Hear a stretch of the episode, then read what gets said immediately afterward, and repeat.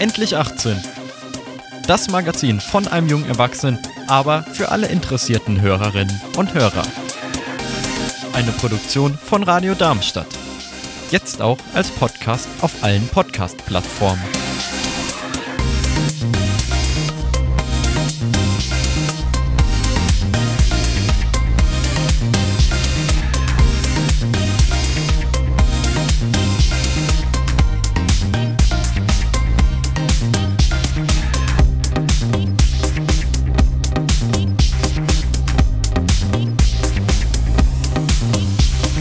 Das freiwillige soziale Jahr.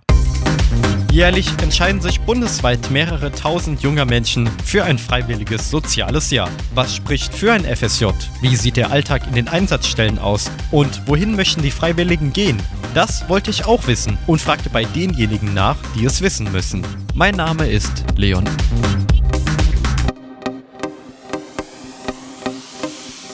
In dieser Miniserie befrage ich FSJlerinnen und FSJler über ihr freiwilliges soziales Jahr und ihre Erfahrungen. Und da freue ich mich, Johanna bei mir im Studio begrüßen zu dürfen. Hallo. Hallo. Wo machst du denn dein FSJ? Also ich mache das FSJ auf der Wochenbettstation im Bürgerhospital in Frankfurt. Genau, das ist bei der Nibelungenallee und äh, genau, und das hat auch sehr, einen sehr guten Ruf und da habe ich mich beworben und ja, jetzt bin ich da.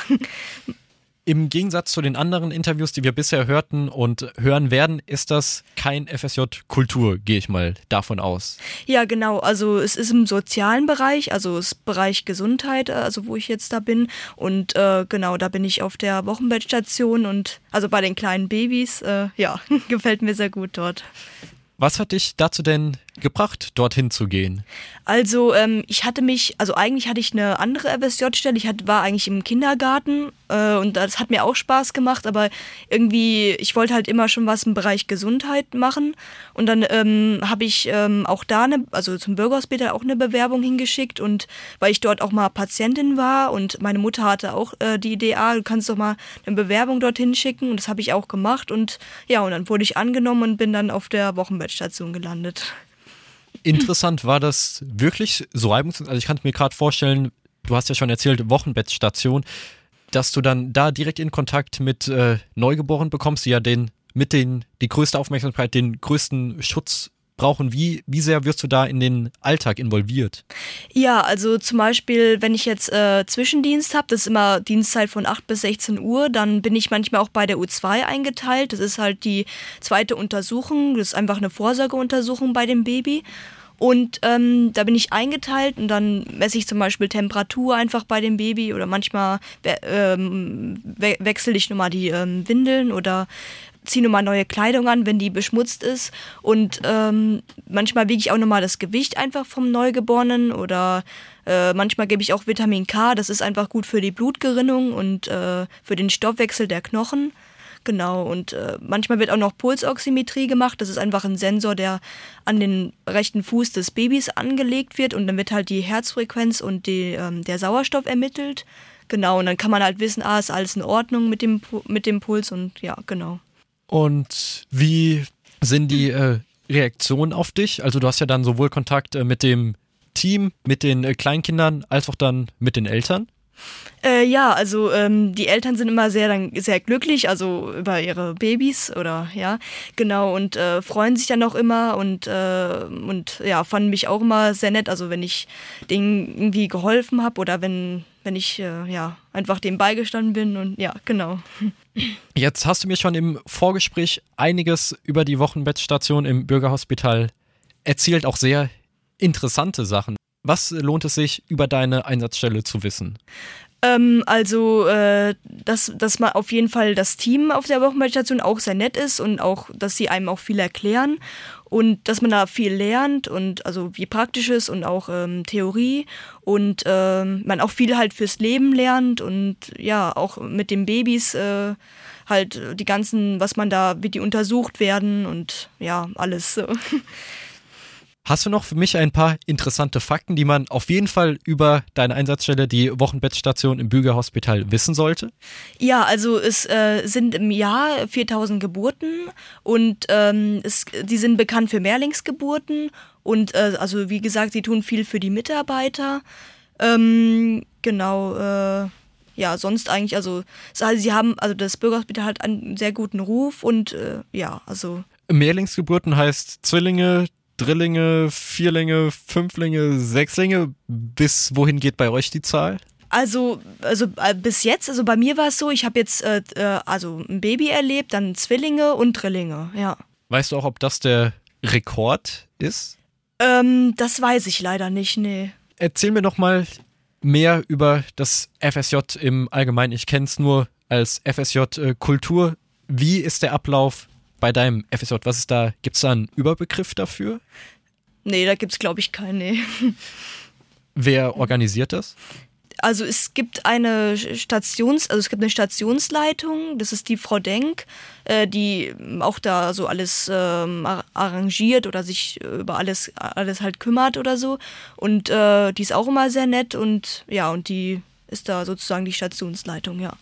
Das heißt, es gibt aber keinen Träger, so dass ihr auch als FSJler untereinander vernetzt seid? Äh, doch, äh, genau. Also wir, ich äh, bin vom, bin beim IB, also in der Internationalen Bund, und da hatten wir auch manchmal ja Seminar. Ich hatte auch äh, heute meinen äh, letzten Seminartag, also online. Genau, also es war gestern an Präsenz. Ja, genau. Da habe ich auch schon äh, viele FSJler kennengelernt und die auch sehr nett waren und ja, genau.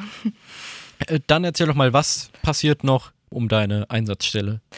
Ähm, also drumherum, äh, also manchmal bin ich, ich bin jetzt auch manchmal auf anderen Stationen, wenn ich irgendwas äh, holen soll oder bringen soll. Oder manchmal bin, war ich aber im Aufwachraum, um irgendwie ähm, Leute, also Patienten abzuholen.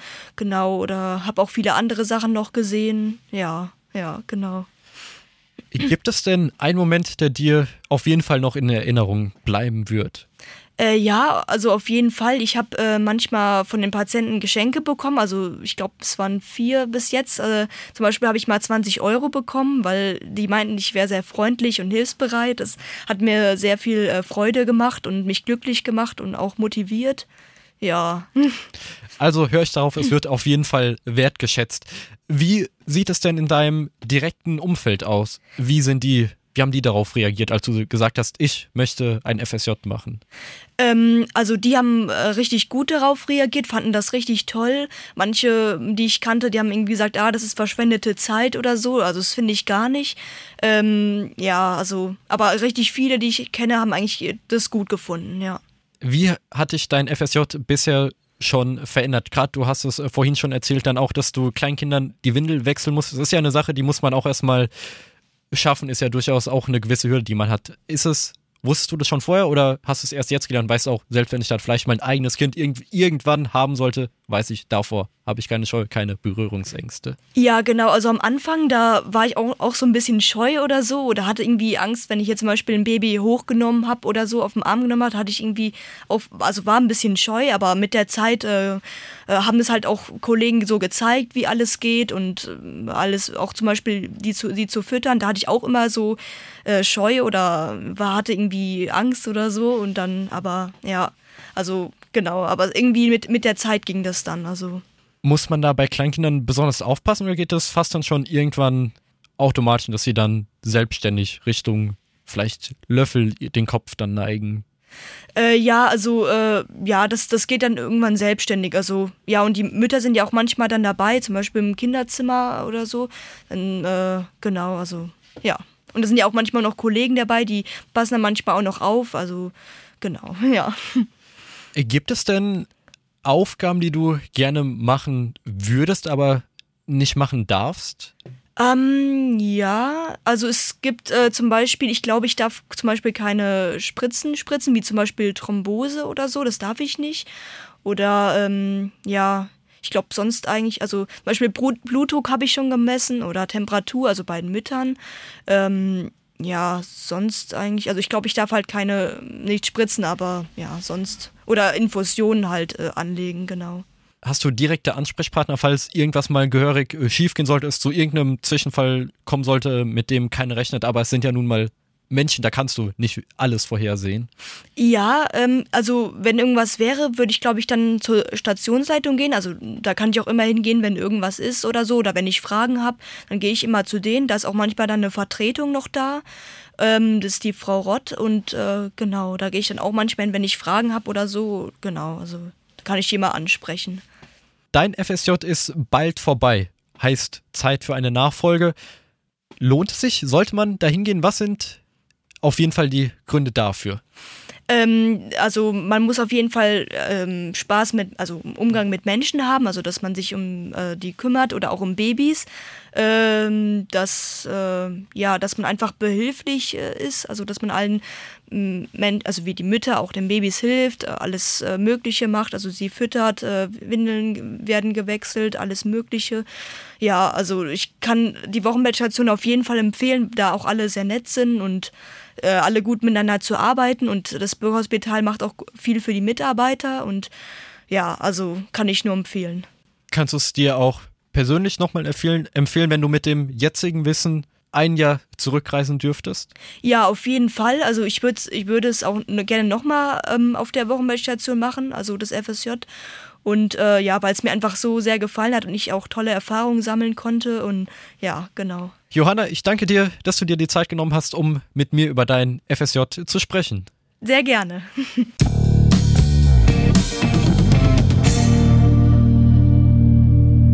Endlich 18 gibt es ab sofort jeden dritten Montag im Monat ab 18 Uhr bei Radio Darmstadt via UKW 103,4 MHz, per DAB Plus von Juli bis Dezember oder aber im weltweiten Stream unter live.radiodarmstadt.de. Wenn ihr nicht genug von Endlich 18 haben könnt, dann hört doch all die anderen Podcast-Episoden auf Apple Podcast, Google Podcast, Spotify, Deezer, TuneIn und wo immer auch sonst. Alle relevanten Links gibt es auf unserer Webseite endlich18.eu.